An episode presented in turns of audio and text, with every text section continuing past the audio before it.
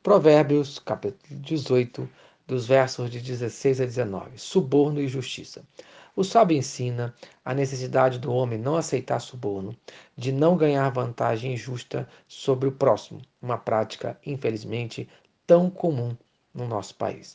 Versículo 16. O presente que o homem faz alarga-lhe o caminho e leva-o perante os grandes, isto é, o suborno abre portas e ajuda os gananciosos a conseguir o que querem. Por isso, o servo de Deus não deve oferecer suborno, nem muito menos aceitá-lo.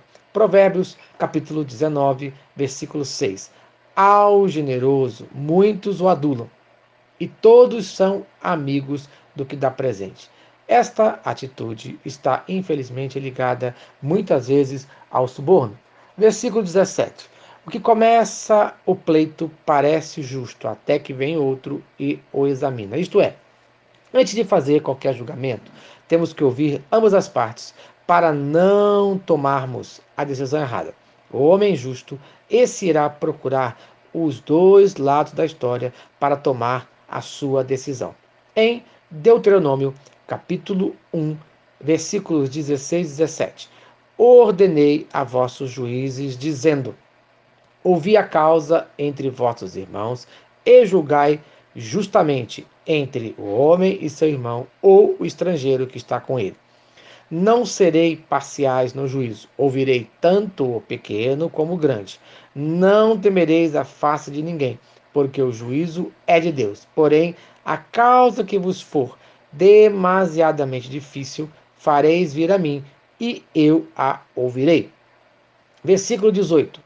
Pelo lançar da sorte cessam os pleitos e se decide a causa entre os poderosos. Isto é, os judeus lançavam as sortes para resolver certos problemas, mas eles acreditavam que era Deus quem respondia e não apenas obra do acaso.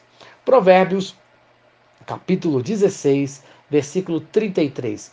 A sorte se lança no colo, mas do Senhor procede toda decisão. O servo de Deus hoje deve buscar orientação e resolver seus conflitos de modo pacífico e não levar outro irmão ao tribunal, conforme nos fala lá em 1 Coríntios, capítulo 6, dos versos de 1 a 8.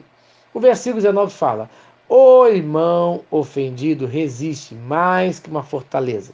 Suas contendas são ferrolhos de um castelo. Isto é, o irmão ofendido cria barreiras para reconciliação quase intransponíveis. Por isso, é importante fazer todo o possível para viver em paz com os irmãos, conforme fala Romanos, capítulo 12, versículo 18. Se possível, quanto depender de vós, tende paz com todos os homens. Então, no dia de hoje, faça tudo para fugir do suborno e tudo para manter a paz e seja justo em nome de Jesus. Amém. Se esta mensagem abençoa a sua vida, compartilhe com quem você ama. Vamos orar? Senhor Deus, obrigado por mais um dia de vida. Abençoe a nossa vida. Que sejamos honestos, que busquemos a paz no nome de Cristo Jesus. Amém. Eu sou o pastor Eloy.